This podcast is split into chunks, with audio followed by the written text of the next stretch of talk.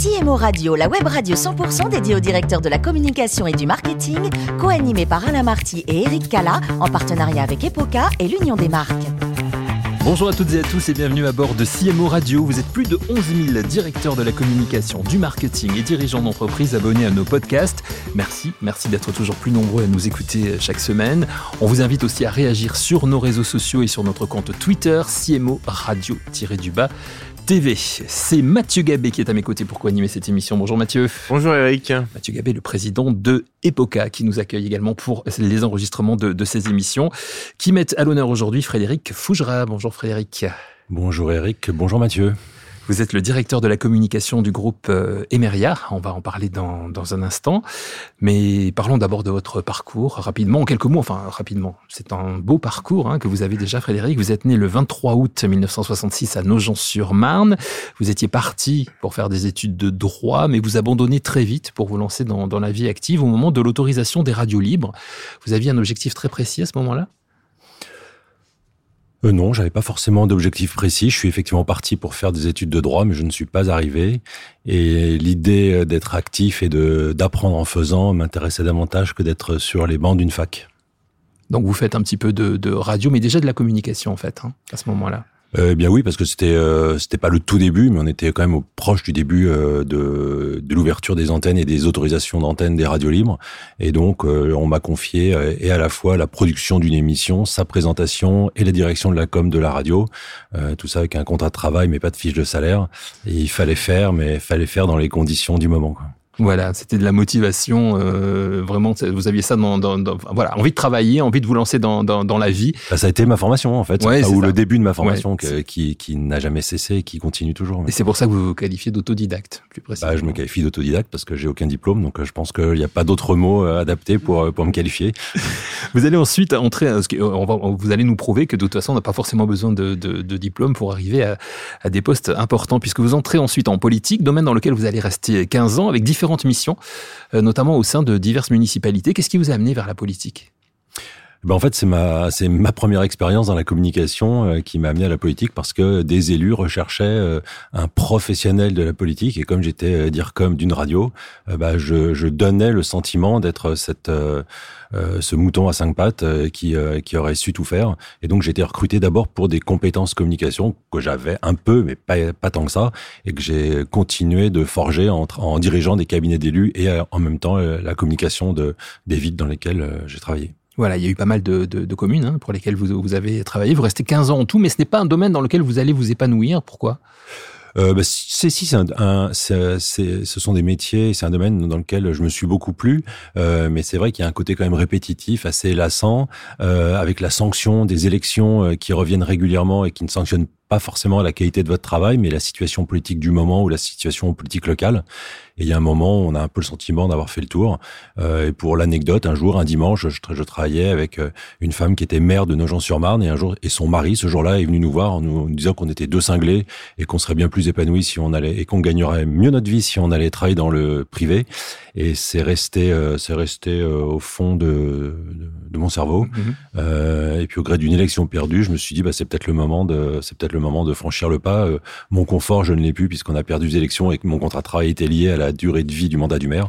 Donc c'était le moment de- d'envisager de faire autre chose et c'est comme ça que j'ai commencé et que j'ai réfléchi à me diriger dans le secteur privé pour essayer de vendre euh, ma connaissance des arcanes institutionnels et puis ma première expérience en communication. Et c'est là que vous faites la, la rencontre d'un grand professionnel euh, que vous allez suivre ensuite, qui s'appelle Philippe Salle. Exactement. C'est donc à l'époque, il était président du groupe Vedior, qui a ensuite été racheté par Randstad. C'était il y a bientôt 20 ans.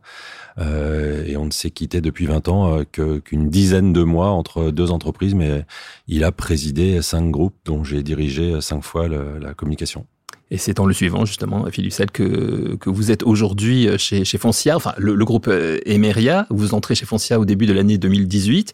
Euh, Foncia, Emeria, vous nous présentez un petit peu le- le- l'ensemble Foncia, on connaît, mais Emeria, c'est quoi? C'est la partie européenne? Eh bien, Foncia, c'est le, le nom de, de notre réseau, euh, de notre réseau de 500 agences sur le territoire français. C'était aussi, au moment de mon arrivée, le nom du groupe, mais un groupe qui s'internationalise de plus en plus et il y avait une forme d'incohérence de, de donner au nom du groupe euh, le même nom qu'une marque française. Et donc depuis le début de l'année 2022, le groupe se nomme désormais Emeria et poursuit son internationalisation sous, sous ce nom et cette dénomination. La, force, c'est qu'avec Philippe Sell, vous êtes passé d'un de, univers à l'autre, en fait, tout en restant au niveau de la communication. Vous changez de, de secteur. C'est pas euh, un problème, c'est pas une difficulté supplémentaire? On n'a jamais cessé de changer de secteur. Avec quand même une ligne, on est toujours resté dans, dans le service. Donc relativement dans le B2B ou dans le B2B2C.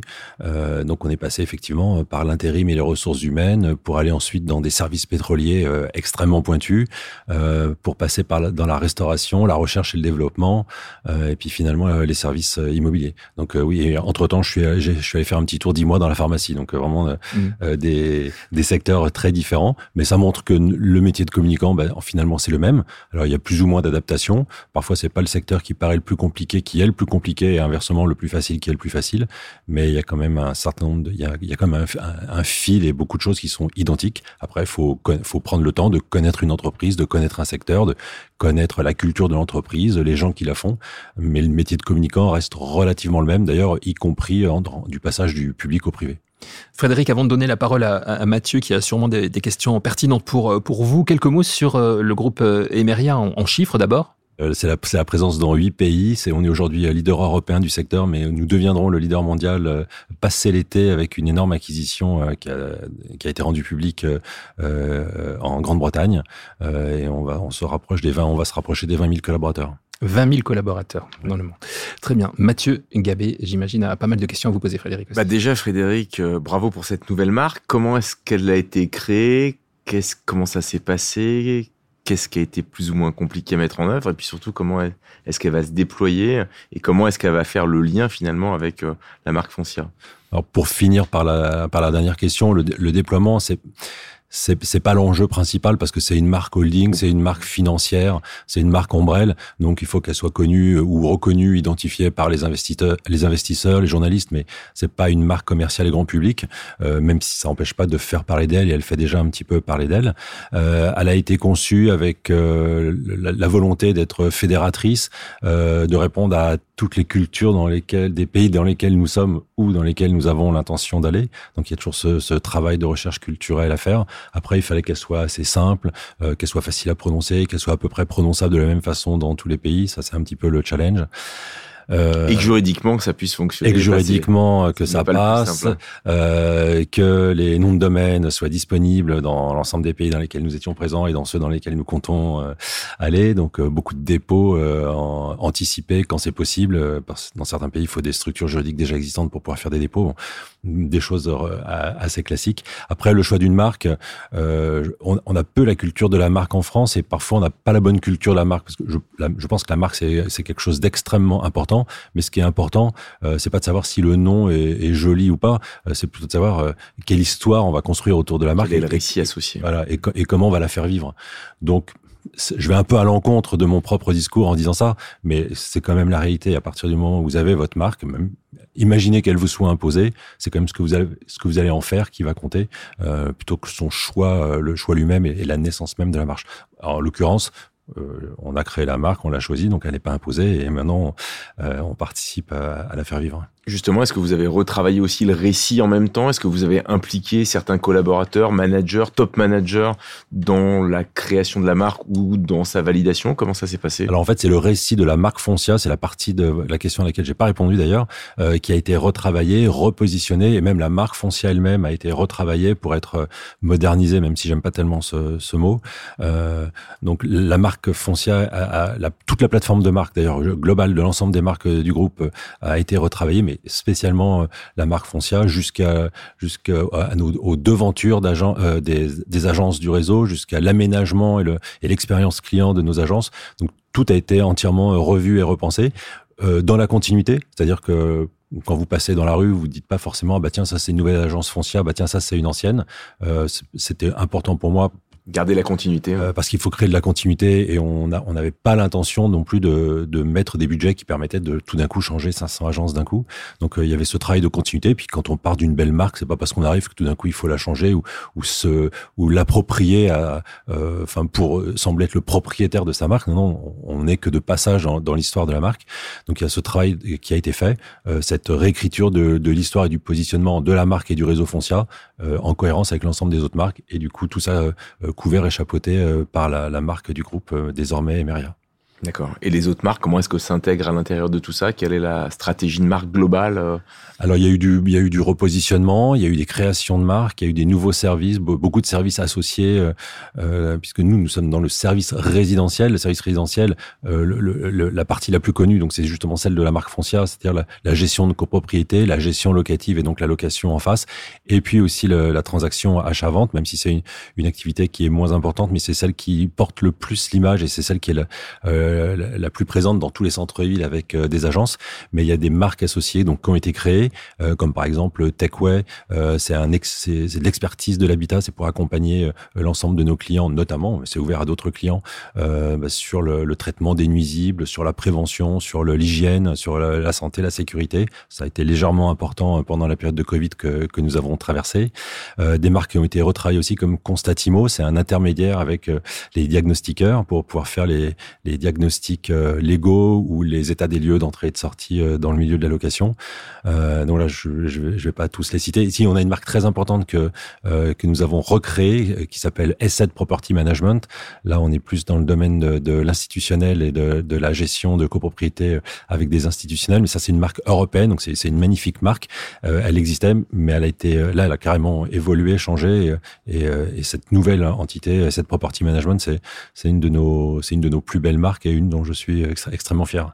Alors vous avez parlé euh, d'acquisition, d'acquisition en Angleterre, dans un pays anglo-saxon. Comment est-ce que ça se passe? Comment est-ce qu'on gère la communication d'une acquisition comme ça? Alors la, la, question de l'acquisition est, un, est, une question euh, très très importante chez nous puisque en moyenne nous faisons une acquisition tous les cinq jours. Euh, je, nous sommes peut-être un, des plus gros intégrateurs en France. donc c'est essentiellement en France, mais pas seulement. Donc ça peut aller du tout petit cabinet local à d'extrêmement grosses ou plus grosses sociétés comme First Sport que nous sommes en train d'acquérir au UK avec un peu plus de 5000 collaborateurs et je crois 400 000 lots à gérer. donc ça se passe de façon différente suivant qu'il s'agisse d'un cabinet ou d'une agence locale, mais avec lesquels il va falloir faire euh, euh, la fusion de l'informatique, la fusion comptable, euh,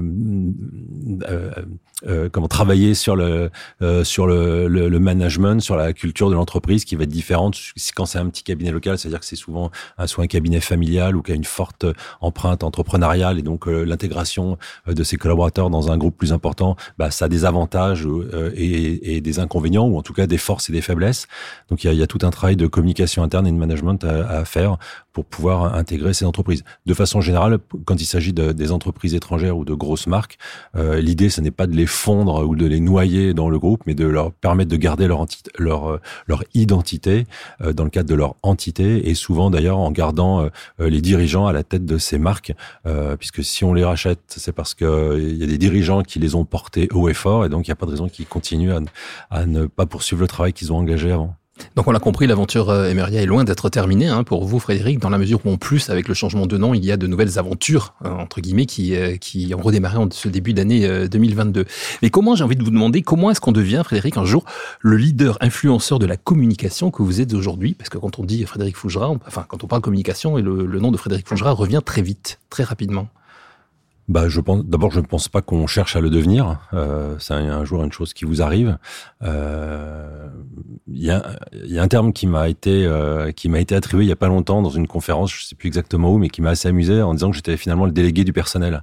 Et c'est vrai que souvent on dit ah bah vous êtes un, ambassadeur du métier parce que vous vous exprimez beaucoup sur le métier. Alors oui, je, m'exprime pas mal sur le métier parce que j'ai envie de partager, j'ai envie de défendre notre métier. Euh, à commencer par euh, rappeler que c'est un, un, métier de professionnel.